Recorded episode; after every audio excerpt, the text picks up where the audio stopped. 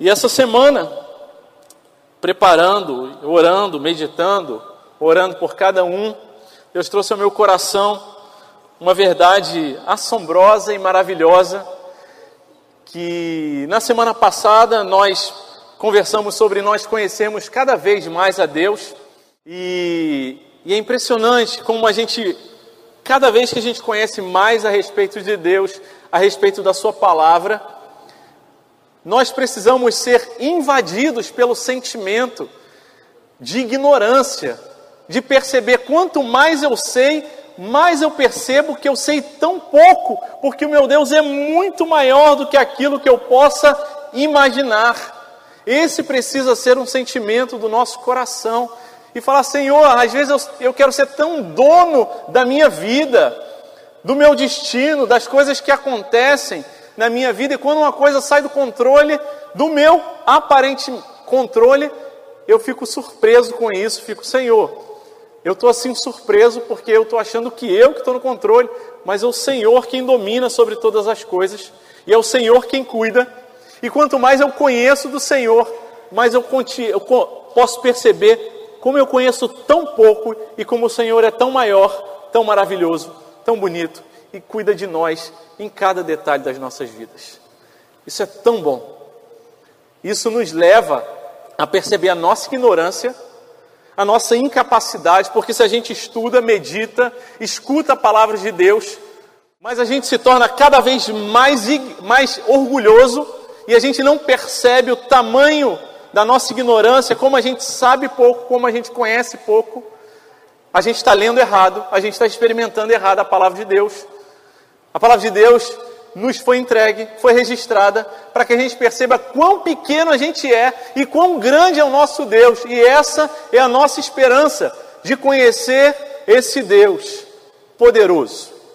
E nessa manhã eu quero compartilhar com você, seguindo a nossa série de meditações em Efésios, a palavra de Deus, em Efésios capítulo 1, versículo 15 até o versículo 23. Hoje vamos nos atentar na última parte dessa perícope, e a última parte dessa perícope fala justamente desse tão grande poder de Deus para os que creem. Efésios capítulo 1, versículo 15. Acompanhe, por favor, a leitura da palavra do Senhor. Efésios capítulo 1, versículo 15, diz assim: Por isso também eu, tendo ouvido a respeito da fé que vocês têm no Senhor Jesus e do amor para com todos os santos, não cesso de dar graças por vocês, mencionando-os nas minhas orações. Peço ao Deus do nosso Senhor Jesus Cristo o Pai da glória, que conceda a vocês espírito de sabedoria e de revelação no pleno conhecimento dele. Peço que ele ilumine os olhos do coração de vocês, para que saibam qual é a esperança da vocação de vocês, qual a riqueza da glória da sua herança nos santos e qual a suprema grandeza do seu poder sobre nós, os que cremos, segundo a eficácia da força do seu poder.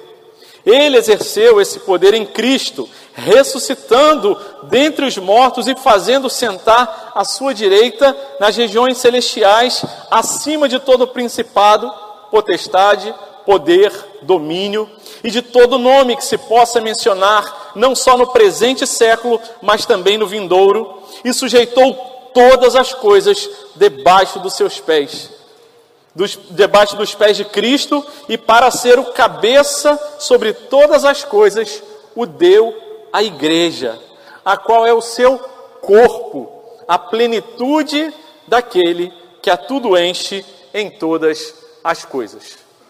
Carta de Paulo aos Efésios, a igreja amada do povo de Éfeso. Paulo começa a sua carta com uma saudação falando dos santos e fiéis. Ele abre depois ali uma longa sentença que vai do 3 até o 14, nessa doxologia, essa sentença que glorifica a Deus por tudo que ele já fez em nossas vidas, por tudo que foi conquistado, pelo plano dele na eternidade, por aquilo que ele planejou, aquilo que o Deus Filho, Jesus Cristo, realizou e o Espírito Santo aplicou. Todas essas coisas para a glória do nosso Deus. E a partir do versículo 15, ele dirige então palavras mais propriamente direcionadas para os irmãos de Éfeso. Ele diz: Por isso então eu tenho ouvido a respeito da fé de vocês, a respeito do amor que vocês têm uns para com os outros. E eu não cesso de dar graças, eu agradeço tanto a Deus pela vida de cada um de vocês. E ele ora, fala: Eu peço que Deus, o Pai de nosso Senhor Jesus Cristo, nosso Pai, dê cada vez mais espírito de revelação, que ilumine o coração de vocês, para que vocês possam conhecer a Deus e se maravilhar nessa realidade. E quanto mais nós conhecemos a Deus, mais percebemos que ainda conhecemos tão pouco. E ele repete a expressão sobre espírito de revelação, de conhecimento, de sabedoria, e ele abre a partir do versículo 18: Peço que ele ilumine os olhos do coração de vocês e tem três paraquês aqui. O primeiro, para quê? Para que saibam qual é a esperança da vocação de vocês. Já conversamos sobre isso. Aquilo para o qual os crentes são chamados. A esperança que não se encerra apenas nessa vida, nesse tempo, mas a esperança da vocação de vocês. O segundo, a qual é a riqueza da glória da sua herança nos santos.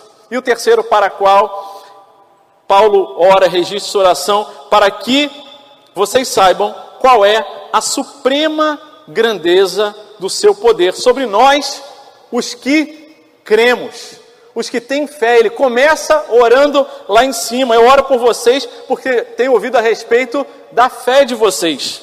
E aqui ele fala: Eu quero que vocês também conheçam do poder de Deus, do supremo poder de Deus em nós, os que cremos. E ele diz: Ele exerceu esse poder supremo, maravilhoso em Cristo, ressuscitando ele dentre os mortos e sendo então o primogênito dos que ressuscitam, o primeiro a ressuscitar e que nos dá esperança para dizer a nossa vida não termina aqui, o nosso destino não termina na sepultura, mas nós temos a esperança na vocação de que assim como Cristo percorreu esse caminho da ressurreição, também nós vamos poder percorrer. Por quê? Porque Deus ressuscitou Jesus, o fez sentar à sua direita nas regiões celestes, de onde, diz a palavra do Senhor, naquela grande doxologia, de onde todas as bênçãos celestiais são derramadas na vida do seu povo, dos eleitos, dos selados pelo Espírito Santo. E Deus o entronizou, colocou no trono, à direita de Deus, acima de todo principado, potestade, autoridade, poder, tudo o que existe, Jesus está acima dessas coisas, sejam elas materiais, físicas, visíveis ou espirituais, invisíveis. Jesus está acima de todas essas coisas e não apenas a palavra de Deus diz que Jesus está acima, mas diz que Deus colocou todas essas coisas debaixo de seus pés, uma dobradinha dizendo: olha, Jesus está acima e as coisas estão debaixo dos pés de Jesus. Ele que desceu da sua glória, se encarnou, foi ah, crucificado, morreu e durante três dias esteve morto. Ele é ressuscitado por Deus e ele não apenas é ressuscitado, mas é ressuscitado com um corpo glorificado, um corpo ah, que inaugura uma nova humanidade e um corpo que depois é assunto aos céus, é elevado até as as regiões celestes e lá ele reina. Lá todas as coisas estão debaixo do seu governo e todas as coisas estão debaixo dos seus pés, para que ele seja o cabeça sobre todas as coisas. Aquele que controla, domina, governa. E ele fez isso e deu ele, deu a cabeça para a igreja. A igreja que é o seu corpo. E eis aí uma das doutrinas mais bonitas da palavra de Deus, chamada a união mística de Cristo com a sua igreja, o corpo ligado à cabeça, ligados intimamente e ligados numa ligação que Jesus se faz ah, quase como se incompleto, mas ele não é incompleto, ele é suficiente, mas ele diz: a cabeça não pode viver sem o corpo e o corpo não pode viver sem a cabeça, por isso Deus os une. E Cristo, que é a plenitude de todas as coisas e completa todas as coisas, que é suficiente, que não precisa da igreja, mas se faz aquele amoroso Pai que vai se ligar intimamente com a igreja, a união mística de Jesus, de Cristo com a igreja, o que nos dá a possibilidade e que torna ah, aquilo que nós aprendemos sobre a nossa fé, sobre a nossa vida, é em Cristo por Cristo é que nós podemos viver unidos com Ele. Isso tudo motivado, dinamizado, energizado pelo poder de Deus. A igreja de Deus é a igreja, é o povo que carrega as marcas do poder de Deus. E são sobre essas marcas que eu quero conversar nessa manhã com você. As marcas do poder de Deus na vida do seu povo. Primeiro lugar, a palavra de Deus diz, vamos ler mais uma vez, versículo 18, e aí vamos pular para o 19. Diz assim: Peço que Ele ilumine os olhos do coração de vocês, para que saibam, e ele começa dizendo qual é a esperança, mas vamos pular para o 19, para que saibam qual é a suprema grandeza do seu poder sobre nós, os que cremos segundo a eficácia da força do seu poder. Ele exerceu esse poder em Cristo, em primeiro lugar. As marcas do poder de Deus na vida do seu povo é que Deus opera o seu poder na vida dos crentes em Cristo. A igreja é o lugar em que o poder de Deus se manifesta para que creiam e na vida dos que creem. Essa expressão usada pelo apóstolo Paulo, ele traz a expressão a suprema grandeza do seu poder. Paulo tem essa característica nos seus escritos, nos seus registros. Ele usa em algumas situações em que, inspirado por Deus, ele entende a necessidade de mostrar como é grande aquilo que ele está apresentando. Ele usa essa figura de linguagem chamada hipérbole, um exagero ele poderia ter simplesmente falado: Olha, eu quero que vocês tenham o, o, os olhos do coração de vocês iluminados para que vocês conheçam o poder de Deus, ou como é grande o poder de Deus. Mas ele fala não apenas que ele é grande, mas que ele é o supremo poder de Deus, a suprema grandeza do poder de Deus. É grande o poder de Deus que age na sua igreja, naqueles que creem. Aliás, nós só cremos nós só podemos dizer que somos crentes em Cristo Jesus, porque o poder de Deus, ele agiu nas nossas vidas. Nenhum de nós pode dizer, batendo no peito, eu sou crente porque eu decidi, porque eu entendi com o meu raciocínio que eu era pecador e agora eu entendo que eu tenho um Salvador e por isso eu sou crente. Não! Não é essa a ideia bíblica. A ideia da palavra de Deus, o que nos ensina as Sagradas Escrituras, é que se somos crentes, é porque o poder de Deus agiu e continua agindo em nossas vidas. É o poder que age em nossas vidas, nos tirando da morte espiritual, nos dando vida e nos conduz e nos sustenta. Por isso nós podemos ter a certeza de que, como eleitos de Deus, separados como santos de Deus, podemos continuar crendo até o dia final. E não precisamos ficar assustados. Se tem momento que a nossa fé dá uma balançada e a gente fica, Senhor, será que eu vou aguentar tão grande provação? Será que eu vou olhar para o lado, vou olhar para trás e vou te abandonar? Não! É o poder de Deus quem nos faz crer e quem sustenta a nossa fé, a suprema grandeza do poder de Deus. E Paulo inspirado pelo Espírito Santo. Ele usa reforços linguísticos para que a gente saiba como é grande esse poder, e ele usa no original quatro palavras diferentes para falar sobre o poder de Deus. Se não vejamos, ele fala então qual é a suprema grandeza do seu poder em nós, sobre nós, os que cremos, segundo a eficácia. Eficácia é a segunda palavra que Paulo está falando sobre o poder de Deus. Da força, também remete à ideia de poder, e do seu poder, é outra palavra que é usada. E ele exerceu esse poder em Cristo. O primeiro poder, quando o apóstolo Paulo fala sobre a suprema grandeza do seu poder, a palavra original é dinamis, que é a mesma palavra que dá origem a dinamite. É um poder explosivo, é um poder que provoca, é um poder que faz as coisas acontecerem. É o poder de Deus dinamítico em nossas vidas. Sobre nós, os que cremos, o que nos quebra as pedras da dureza de um coração que estava morto espiritualmente e longe de Deus. O poder de Deus sobre nós, os que cremos, segundo a eficácia, ou seja, de acordo com a, a palavra original ali, energeia, que é a origem da palavra energia.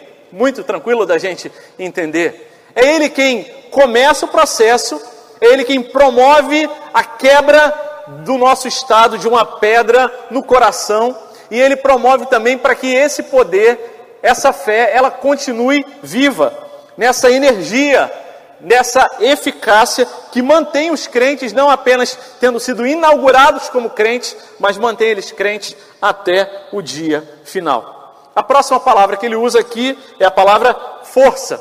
E no original a palavra é kratos, que é a mesma palavra que forma a palavra democracia, ou seja, um poder instalado, é um poder ali que está ah, existindo ali, não como um poder que você vê como uma energia, como um poder de uma dinamite, mas é um poder estabelecido por Deus.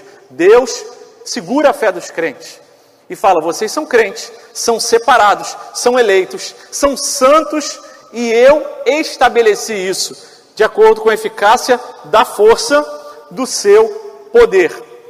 E a última palavra que ele usa aqui como poder, que em português também é poder, em grego, no original, ele usa a palavra esquios, que tem a ver com a capacidade de fazer alguma coisa, ou habilidade de fazer alguma coisa. Ou seja, Deus, no seu poder, nos leva a crer, estabelece que nós somos separados, nos dá força para continuar crendo e nos capacita a viver como crentes, fugindo do pecado e procurando viver uma vida que agrada a Deus. Mas toda honra, toda glória é ao Senhor que conquistou e uh, promove e provê essas coisas para o seu povo. Será que Paulo escreveu isso só porque ah, eu quero mostrar que eu tenho bastante vocabulário? Certamente não. Inspirado pelo Espírito Santo, ele nos chama a atenção para que a gente perceba que nós, os que cremos, somos alvos do grande poder de Deus. E ele fala, nós, os que cremos, é a terceira vez, pelo menos, desde o começo da, da, da carta de Paulo aos Efésios, que ele fala sobre os que creem, a fé que vocês vivem, os fiéis. Então, Paulo está dizendo: olha, esse poder, ele acontece, ele opera na vida do povo de Deus, para que vocês creiam, porque a fé de vocês é a coisa mais importante, o miolo, o centro da vida de vocês, o centro da vida de todos os seres humanos. Na antropologia, como missionário, a gente tem a oportunidade de ter contato com essa área do conhecimento humano.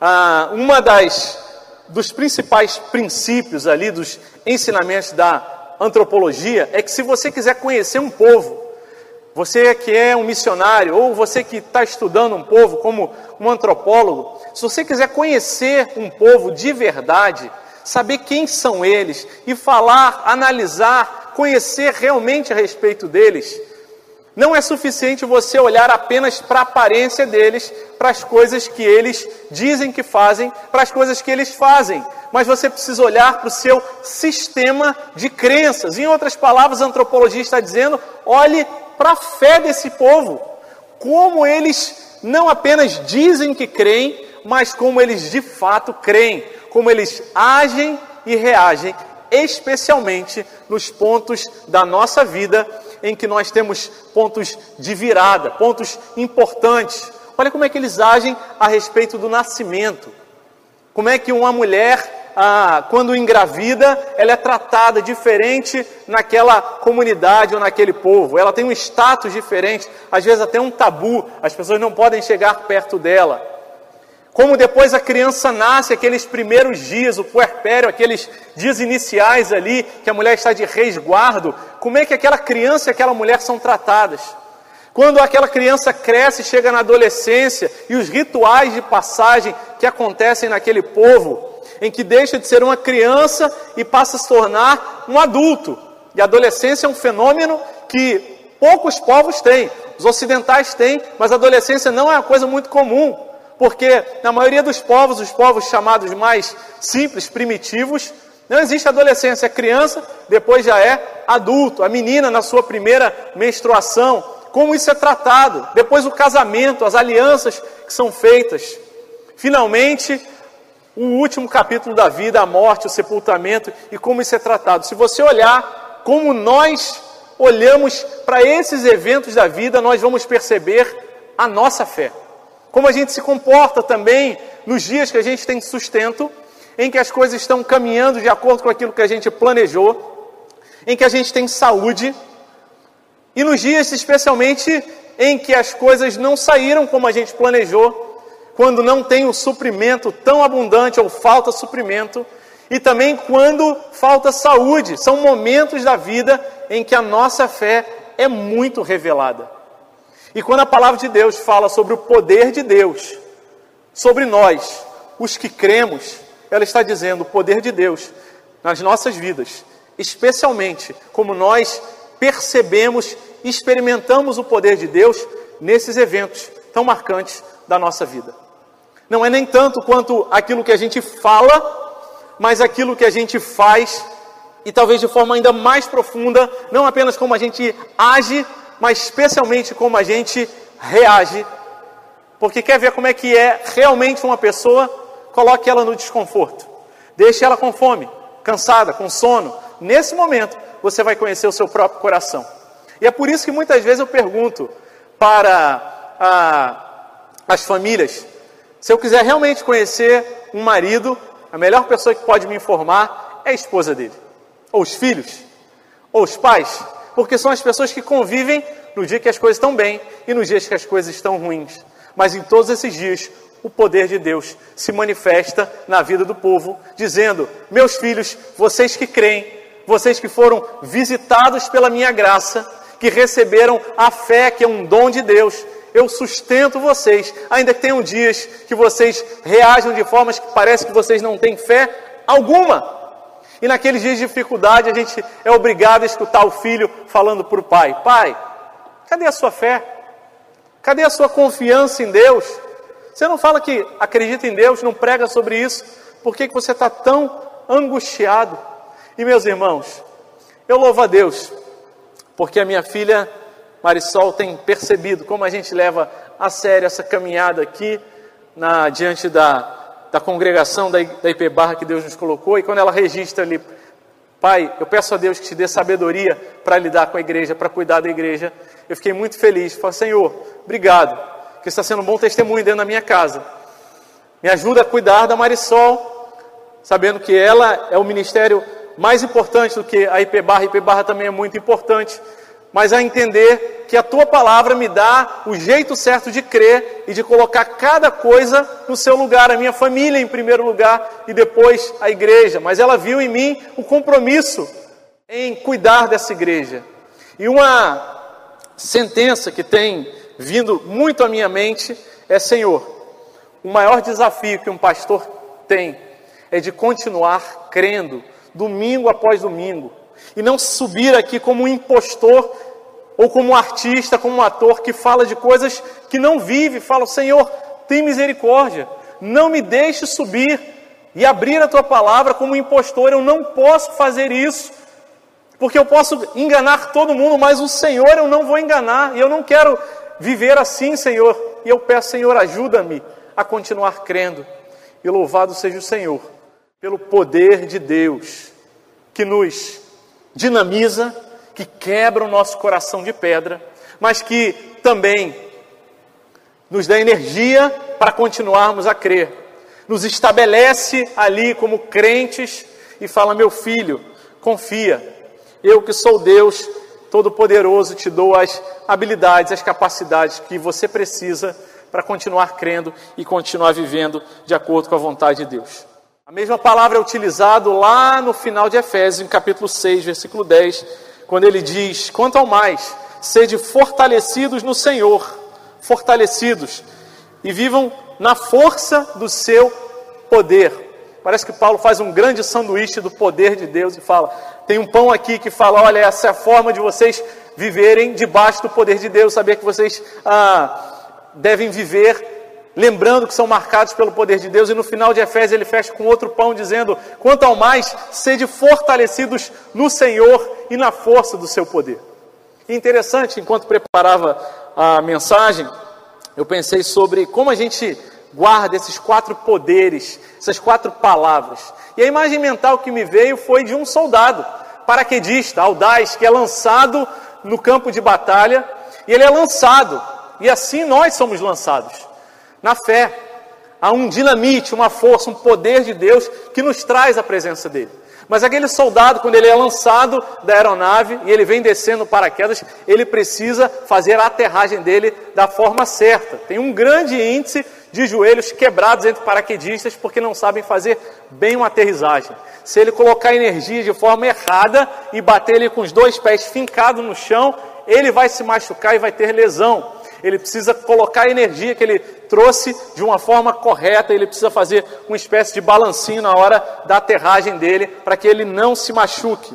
E eu falei, essa é a energia que Deus nos dá para que a gente possa aterrar e continuar vivendo a nossa fé. E quando o soldado, depois de ter sido lançado, depois de ter feito a aterragem dele, ele se levanta, ele está usando uma farda, e o soldado em si mesmo, ele não é nada, mas a farda que ele veste representa um poder, é o Kratos, esse poder estabelecido de dizer: eu estou aqui, e eu não estou lutando por mim mesmo, mas estou lutando por um poder que é maior do que eu. E por último, a gente olha para aquele soldado e vê a, a, a última palavra aqui, poder, que é esquios, que fala sobre habilidade, ou seja, aquele soldado que tem o seu armamento, ele tem aquela capacidade, o treinamento de combater. Assim também nós recebemos de Deus e temos a cada dia o suprimento de poder de Deus para viver como os que creem. E isso foi feito, diz a palavra do Senhor, em Cristo Jesus. Esse poder não está em nós por nós mesmos. Esse poder está em nós porque a igreja, o povo de Deus, é marcado pelo poder de Deus o Deus que provê e que supre esse poder, para que a gente possa continuar crendo, ainda que os dias sejam tão difíceis, ainda que a gente não tenha todas as respostas, ainda que a gente lembre, ou que a gente passe a perceber que a vida nunca esteve debaixo do nosso controle. Esse é o poder de Deus, naquilo que é mais central e mais importante na nossa vida, a nossa fé. A palavra de Deus segue dizendo, então, no versículo 20: Ele, Deus, exerceu esse poder em Cristo, ressuscitando dentre os mortos, fazendo-o assentar à sua direita nas regiões celestiais, acima de todo principado, potestade, poder, domínio e de todo nome que se possa mencionar, não só no presente século, mas também no vindouro, e sujeitou todas as coisas debaixo dos pés de Cristo. em primeiro lugar, a igreja de Deus, o povo de Deus, é onde nós vemos as marcas do poder de Deus. Em segundo lugar, o poder de Deus, ele realizou a obra completa em Cristo. É o que diz a palavra de Deus. Deus exerceu esse poder. Deus realizou a obra completa. Assim como ele opera na vida da igreja, ele operou o poder dele em Jesus para que ele completasse a obra e abrisse o caminho para mim e para você. E esse, é, essa sequência de eventos, a ressurreição, a exaltação e a glorificação na ascensão, a entronização de Jesus e o senhorio dele, todas as coisas sendo colocado debaixo dos pés dele, é uma perna do que a teologia chama de um V da obra de Cristo. A perna ascendente. A perna descendente do V é a perna de Jesus, o Deus glorioso, o Deus suficiente, o Deus que não tinha ah, necessidade de ser amado, mas que amou o mundo de tal maneira que enviou o seu filho. E aí ele desce da glória dele, e é o que nos diz a, a carta de Paulo aos Filipenses, ali a partir do versículo 2. Ah, a partir do capítulo 2, versículo 7, ele se esvaziou, assumindo a forma humana e a forma de servo. E esse é a perna descendente desse V, tornando-se semelhante aos seres humanos. E ele foi reconhecido em figura humana e se humilhou. Tinha poder para reinar, para vencer impérios, para vencer todos os poderes, mas não fez isso, antes se humilhou e foi obediente até a morte e a morte de cruz. E morreu e foi sepultado e desceu até o inferno e foi ressuscitado. E ali quebrou as cadeias do inferno, venceu a morte, venceu tudo aquilo que aprisionava os eleitos de Deus, e ele é ressuscitado anda entre os seus com um corpo glorificado, um corpo que atravessava as paredes, um corpo que ah, andava entre os seus, que comia também com os seus, mas que aparecia e sumia, e depois um corpo que é assunto aos céus, que sobe de volta às nuvens e de onde ele voltará. E essa é a segunda perna, a perna ascendente do ver, e esse é o caminho que Jesus inaugura para o seu povo, uma nova humanidade. Se o primeiro Adão recebeu a responsabilidade de dominar sobre toda a criação e dar nome à criação e cultivar o jardim e cuidar de todas as coisas que Deus deu e fracassou, o último Adão, Jesus, ele sim cumpriu plenamente, obedeceu a toda a sua missão e a todo o mandato de Deus para a vida dele. E inaugurou e abriu esse caminho para cada um dos eleitos. E essa é a nossa esperança. Se ele foi ressuscitado, também nós seremos ressuscitados. E ainda que nós choremos, e ainda que nós soframos, quando levamos os nossos entes queridos ali com um corpo morto no cemitério o sepultamos, podemos saber que aquele momento é o momento da esperança de Deus. Aquele não é o momento em que nós passamos da vida para a morte, mas é o momento que nós passamos desse estado de vida em que nós experimentamos a morte dia após dia para a vida. Aquela é a cerimônia da esperança cristã. Porque nós temos esperança que o poder de Deus operou obra completa na vida de Jesus e o ressuscitou, e isso também nós experimentaremos. E é isso que dá para a gente a condição de viver sem enlouquecer. É isso que dá para a gente a condição de continuar vivendo e falar: Senhor, obrigado, porque se não tivesse ressurreição, e diz a palavra de Deus que se não houvesse ressurreição, 1 Coríntios capítulo 15, versículo 14, se Cristo não houvesse ressuscitado, a nossa pregação e a nossa fé seriam vãs, mas porque há ressurreição, se há esperança, e porque há esperança, é que nós podemos continuar vivendo e sermos consolados. E o Espírito Santo de Deus opera o poder de Deus em nós, para que possamos compreender e viver essas coisas ainda que com lágrimas, com choros, com tristeza e com grande sofrimento. Mas há esperança, porque Cristo, o poder de Deus, operou em Cristo e completou uh, plenamente a obra de Deus nele. O filme, que também é um livro em defesa de Cristo, já falei dele aqui uma vez, fala sobre um jornalista, Lee Strobel, e esse jornalista, ele, a esposa dele se converteu, e não é uma ficção, é uma história real.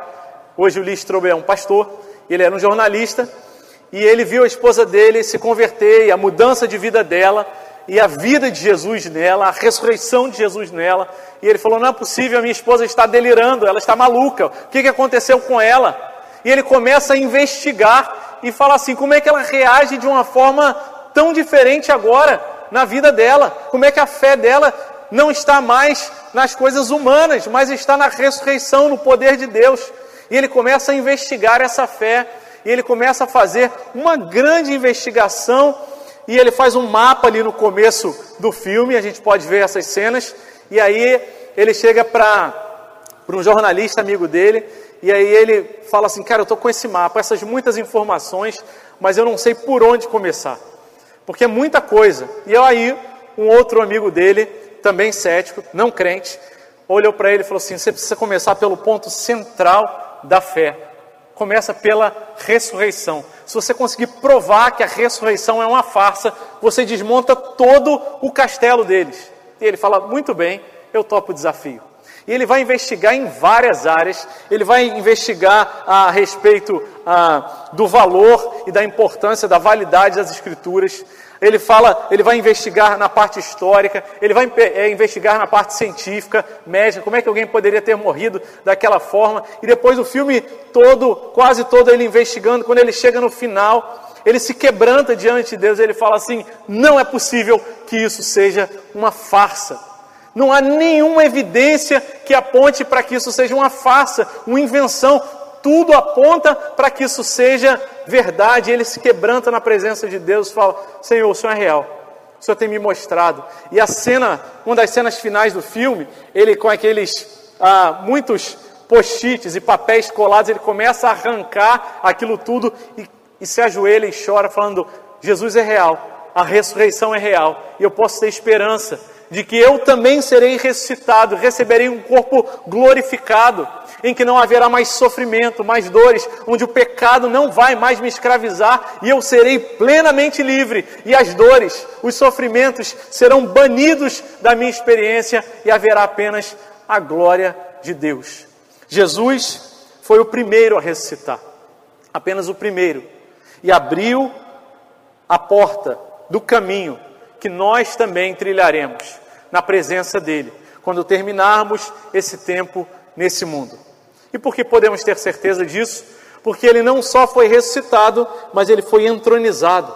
Todo o poder, tudo que acontece, todos os poderes visíveis e invisíveis, materiais ou imateriais, físicos ou espirituais, estão debaixo dos pés dele. Ele governa todas as coisas e por isso ele opera esse poder em nós para que tenhamos fé e assim possamos viver nessa esperança de que a nossa vida não termina aqui, de que Ele que ressuscitou também nos ressuscitará. 1 Coríntios capítulo 15, versículo 42, assim também a ressurreição dos mortos. Semeia-se o corpo na corrupção, ressuscita na incorrupção. Semeia-se em desonra, ressuscita em glória, semeia-se em fraqueza, ressuscita em poder, semeia-se corpo natural, ressuscita corpo espiritual, pois assim está escrito: o primeiro Adão se tornou um ser vivente, mas o último Adão, Cristo, é espírito vivificante que dá vida.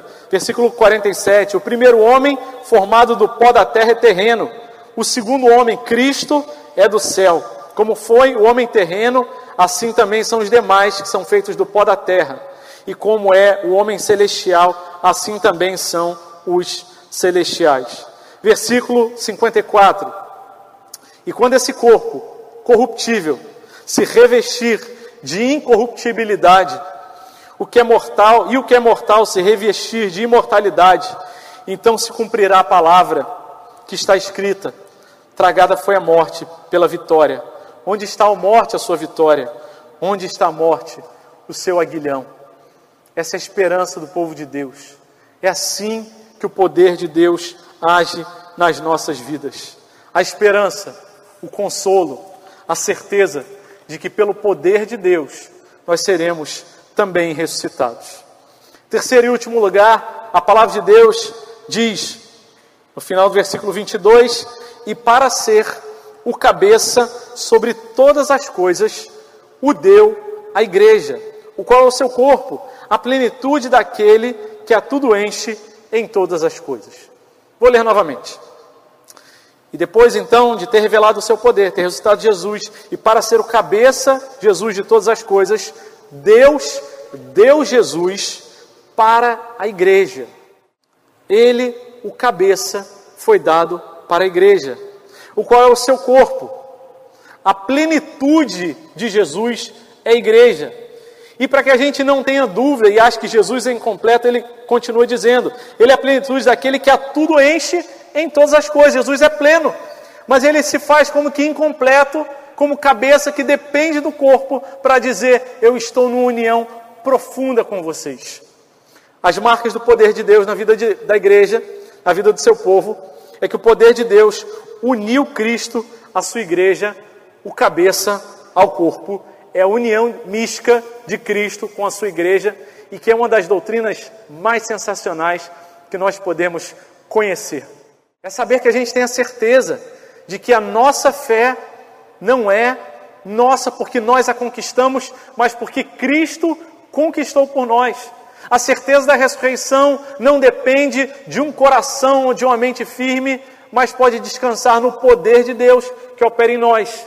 E que nós podemos viver esse poder e essa habilidade que Deus nos dá, essa capacidade de viver para a glória de Deus, não nas nossas próprias forças, mas porque nós estamos unidos em Cristo.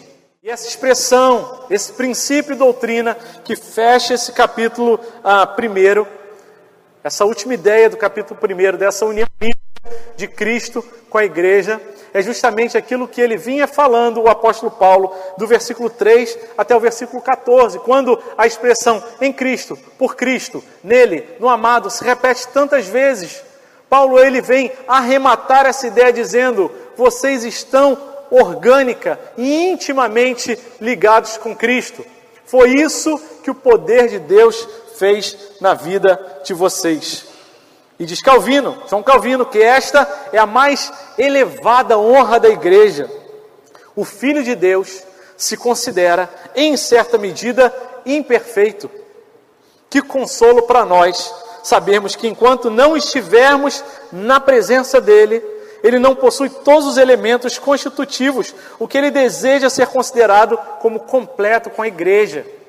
Nós somos incompletos sem Cristo. Cristo se faz incompleto para dizer: eu encho a igreja e ela me, me é expressão da minha plenitude. O poder de Deus se expressa e nessa união tão íntima do cabeça com o corpo, que somos nós. A ênfase aqui não é nem tanto na união dos membros do corpo, mas a ênfase é na união do corpo com a cabeça. A cabeça que domina, que dá direção, mas que não pode viver sem o corpo. E o corpo que pode andar, que pode falar, que pode fazer muitas atividades, mas que faz todas essas coisas sob o comando da cabeça. E se a cabeça, assim, não estiver comandando o corpo, e se tiver alguma área do corpo que estiver em desobediência, ainda que esteja ligado, sofrerá as consequências. Se nós tivermos um músculo que resolve por algum descompasso orgânico se contrair demais, nós sabemos a dor e o desconforto que é uma cãibra. E como o músculo fica exausto e não faz bem a sua função e o corpo fica descoordenado. Se por outro lado, aquele músculo ele fica flácido demais, não tem o tônus ah, suficiente, aquela parte do corpo que deveria estar ali rígida, ela vai ficar mole e vai ter uma descoordenação do corpo. Fato é que unidos com Cristo, porque Ele derrama a vida dele nas nossas vidas, nós podemos ter a paz, o descanso de que, ainda que nós, em algum momento, queiramos fazer mais do que nós fomos demandados ou menos do que nós fomos demandados, nós não vamos ser arrancados desse corpo. E o Senhor sempre fala: Meu filho, minha filha, eu sei que é difícil, por isso descansa, descansa no meu poder, descansa numa vida de obediência, numa vida de rendição, numa vida que não dá espaço para orgulho, para dizer eu é que mando, eu que controlo minha vida. Não sou eu nada, é o Senhor quem cuida de mim. Essa união mística de Cristo com a igreja, ela aparece não apenas na união do, da cabeça com o corpo, e em várias, também em várias outras expressões. Por exemplo, o esposo e a esposa. A palavra de Deus dá algumas referências em próprio Efésios, ali no final, quando ele fala sobre ah, maridos e esposas, e ele faz a comparação sobre o grande mistério do casamento humano ser apontado como uma metáfora também da união de Cristo com a sua igreja. Apocalipse fala sobre a noiva que espera o noivo. Essa união em que um não pode ser completo se não estiver com o outro, desse amor profundo e ligado. Fala também sobre a videira e os ramos, João capítulo 15, versículo 5. Os ramos não podem viver sem a videira. Quem permanece em mim e eu nele, esse dá muito fruto, porque sem mim vocês não podem fazer nada. Não dá para ser crente sem Jesus, sem estar ligado à videira. Como pastor e as suas ovelhas. Não tem pastor se não tiver ovelhas, e não tem ah, as ovelhas não têm condição de viver uma vida boa se não tiver um pastor que cuide delas. Nós em Cristo temos uma nova identidade. Nós em Cristo podemos assumir e reconhecer as nossas falhas. Não precisamos pensar, Deus, eu errei. Será que o Senhor vai me jogar fora? Deus não vai jogar a gente fora. Nunca. Aquele que nos tomou nas mãos dele garante, vamos assim até o final. E por isso ele pode nos dar humildade, dizendo: Senhor, nós somos o corpo, cabeça é o Senhor. Então perdoa, Deus, que muitas vezes eu quero ser o cabeça na vida dos meus irmãos e eu que quero julgar e dizer o que é certo e o que é errado. Tem misericórdia da minha vida nos leva à verdadeira adoração e à verdadeira oração. Não é possível adorar a Deus, chegar na presença de Deus, se nós não estivermos íntima e profundamente ligados com Cristo. A união mística, diz um professor meu, ele fez uma definição muito completa, uma das mais completas que eu já encontrei até hoje. A união mística de Cristo com a igreja é a união de cada cristão com Deus triuno e, consequentemente, de uns com os outros. É por causa da união com Cristo que nós podemos nos unir uns com os outros. A unidade da igreja não é produzida pela própria igreja, mas é produzida por Cristo. É uma união orgânica, como a união da videira com os, com os ramos. Tem vida fluindo de Cristo para a gente. É uma união vital, numa relação da cabeça com o corpo. A igreja não pode viver, não vive sem a cabeça. É recíproca, como uma união conjugal. Eu estou em Cristo e Cristo está em mim, como a noiva. É união plena e profunda, espiritual e eterna. E é uma relação também familiar, de pai e filho. O pai se torna pai quando ele tem um filho. E o filho já recebe ali, ah, já é nascido com o pai. E nesse dia dos pais a gente reconhece: somos falhos, é verdade. Mas temos um Pai perfeito que nos dá a possibilidade de redimir a nossa história como pais e, unidos em Cristo, viver assim. Estamos debaixo do mesmo Rei, somos um servo e por isso temos também uma mesma missão. Ele é a plenitude de todas as coisas e enche a sua igreja. A igreja de Deus é a igreja marcada pelo poder de Deus, para nos levar a crer e sustentar a nossa fé. Tem sido difícil, tem passado por momentos, períodos desafiadores, em que parece que você não vai continuar crendo, que você vai desistir. Fica firme. O Deus que opera a fé em nós sustenta a nossa fé. Há em algum momento em nossas vidas falta de esperança e achar esse mundo está difícil demais, você tem razão. O mundo está difícil demais.